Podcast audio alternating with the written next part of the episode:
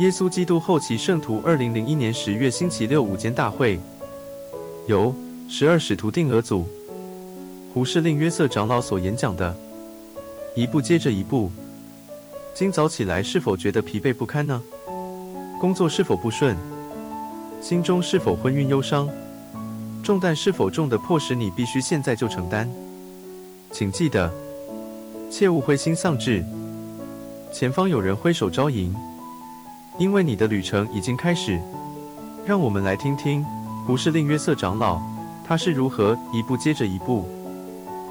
我们不必在今天就变得完美无缺，我们不必比某人更加优秀，我们所要做的只是表现出我们所能达到的最佳境界。亲爱的弟兄姐妹们，我深感荣幸，今天能站在这里，为复兴的福音真理做见证。我们刚才聆听到九五高龄的海大卫长老演讲。如果我能活到像他那样年纪的话，我希望我的记忆力能有他的一半好。每当圣徒聚集，我就满心欢喜。不论是一家人聚集在简陋的屋舍内，或是数千人聚集在雄伟的会堂里，当敬爱、尊崇耶稣基督之名的人奉他的名聚集崇拜时，诸天也会为之欢欣鼓舞。我们每个人都走过不同的生命历程，今天有人满怀喜乐。有人却觉得他们似乎因忧伤而心碎，有人觉得世界好像是他们的牡蛎，一注可以从中获利的事物；有的人则觉得自己就像是牡蛎，从大海中被采出，被摔碎撬开，珍贵的一切全都被人掠夺一空。不论您的身份地位为何，不论您心中的感情或灵性如何，也不论您身在何处，我都想给您一些可能对您今生的旅程有用的建议。我们的确都有许多值得感谢的事。在我看来，我们若能仔细思量我们所拥有的祝福，就会忘记一些烦忧；若能认清我们整个教会在美好的辛格莱戈登会长领导下所拥有的祝福，就必能享有宁静和喜悦，而这些都会对我们产生极大的帮助。最近我读到一个三十三岁青年为艾利克的故事，他曾梦想要攀登上埃佛勒斯峰。这项壮举曾使得世界上许多最优秀的登山专家望之却步。事实上，有将近百分之九十前去一试身手的人从未到达过山顶。那里的温度会降到华氏零下三十度以下。除了酷寒、时速一百里的强风、致命的深渊与雪崩之外，登山者还必须克服高海拔、氧气不足、食物及饮水可能不洁等问题。从一九六五年开始。至少有一百六十五位登山者因尝试攀登两万九千尺高的峰顶而身亡。无视于种种的危险，每年都有数百名登山者跃跃欲试想登上山顶。艾利克就是其中之一。但是艾利克和在他之前尝试登上山峰的每个人之间都有着一个非常不一样的地方：艾利克是个全盲者。当艾利克十三岁的时候，因为遗传性视网膜病变而失去了视力。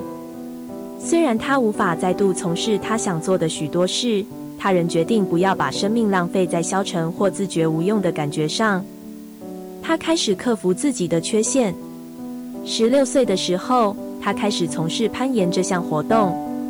他靠着抚触岩石表面，找出可以让他往上攀登的手攀点及立足点。十六年之后，他开始攀登埃佛勒斯峰。他攀登的故事，正如你能想象的，充满了许多痛苦且足以危及生命的挑战。但是艾利克最后仍从南侧登上了峰顶，与曾经登上山峰的前人一同跻身并列，成为少数几个能够站在地球表面最高山岭的人之中。当有人问他是怎么爬上去的，艾利克说：“我只是一直想，心神专注一致，不要让疑虑、恐惧或挫败感盘踞心中。然后最重要的是，他说。”只要一步接着一步地度过每一天就行了。是的，艾利克征服艾佛勒斯峰，靠的只是将一只脚放在另一只脚的前面。他不断地这样做，直到抵达了山顶。正如艾利克一样，我们可能也有某些使自己退避不前的障碍，甚至可能会因此为自己无法做到那些想做的事而找借口。也许当我们想要为自己乏善可陈的表现辩解时，我们可以想一想艾利克。他不管自己已经失去了视力，仍然完成了很多人认为不可能的事。而他只是靠着不断地将一只脚放在另一只脚的前面。有句古话说：“登高必自卑，行远必自耳。”有的时候，我们把过程弄得太过复杂，而其实不需如此。如果你问一千里的旅程要花多少时间到达，过程会多么困难而心烦意乱，就永远无法完成那趟旅程。要走完旅程，就要每天一步接着一步，然后一再的重复，直到抵达终点。这相同的原则也适用于你我该如何攀登更高的灵性山峰。我们的天赋知道，我们都必须从现在的境况开始向上爬升。当你爬梯子时，先知斯密约瑟教导，必须从底下开始，一步一步的向上爬，直到你到达顶端。福音的原则也是这样，你必须从首要的开始，循序渐进，直到学会所有高深的原则。但是在你通过慢子之后很久。你才会学习到一切。我们的天父爱我们每一个人，也了解向上爬升的过程需要靠准备、时间以及承诺。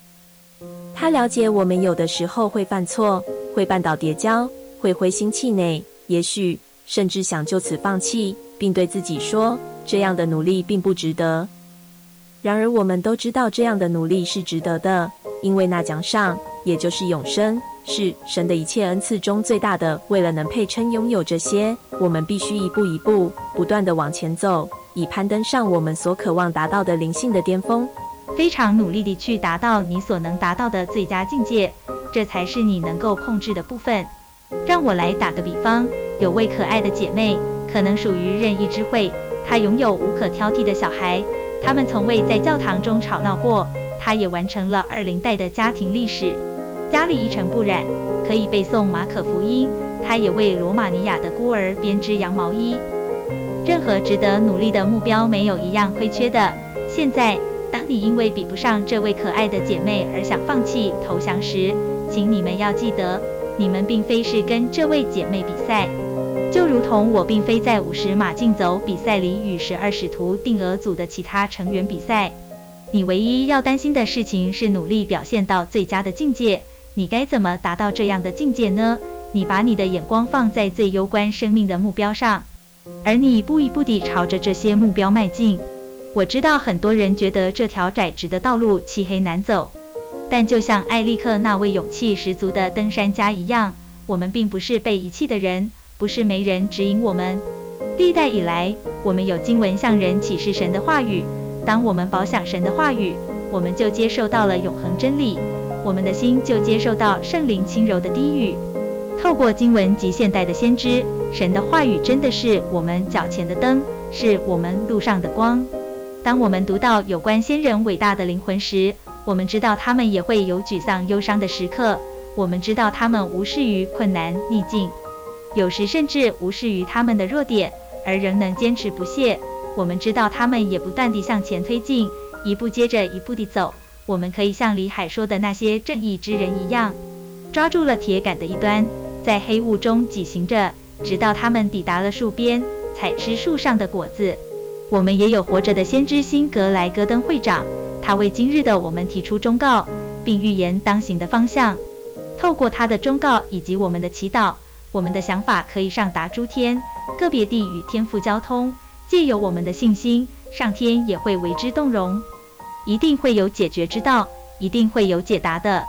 想一想，斯密约瑟，他只是个小男孩，被令人困惑及矛盾对立的言论所围绕。他渴望知道，在那些教会里，哪一个才是真的。他也因为被当时的晦涩昏暗所笼罩，而觉得自己盲目了。在读过新约的雅各书之后，他相信古代使徒曾说的：“你们中间若有缺智慧的。”应当求那后赐予众人，也不斥责人的神，主就必赐给他。约瑟相信这些话。在一八二零年春天的某个早晨，他隐入树林，在祈祷中倾泻他的灵魂，向天父求问智慧。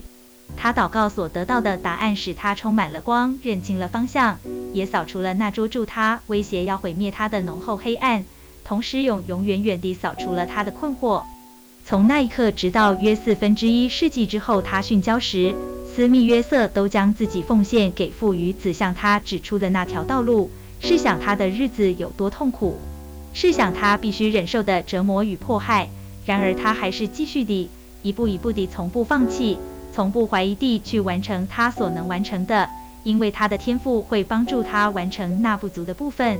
我的弟兄姐妹们，我们今生的时间是这么宝贵而短暂。我非常了解雅各先知说的，我们的生命也像梦似的过去。我们的生命稍纵即逝。当我们还有能力的时候，当我们还有时间的时候，让我们行走在正确的方向上，一步接着一步地走。显而易见的，我们不必在今天就变得完美无缺，我们不必比某人更加优秀。我们所要做的，只是表现出我们所能达到的最佳境界。尽管你可能会觉得疲累，可能有时候无法看清那条道路，你仍要知道，天上的父是永远都不会离弃他正义的跟随者的。他不会撇下你乏人安慰，他会在你的身旁。是的，他会在一路上指引你的每一步。且听听斯密斐廷约瑟会长如何以优美的言辞描述今生。这趟旅程是否如此漫长崎岖？是否满布尖刺与荆棘？烈日下奋力攀登巅峰。这趟旅程是否如此漫长崎岖？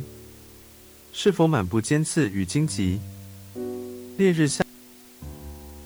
这趟旅程是否如此漫长崎岖？这趟旅程是否如此漫长崎岖？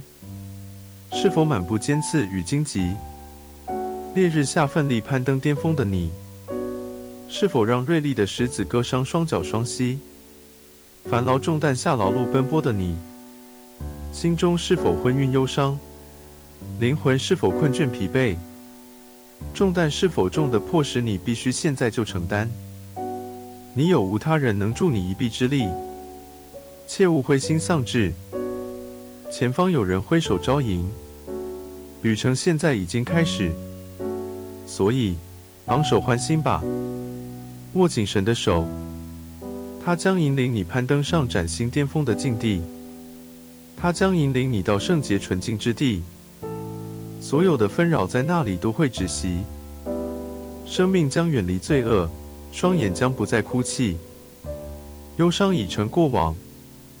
紧握他的双手，进来与他同住歇息。我们的天父活着，他认识我们每一个人，他也爱我们。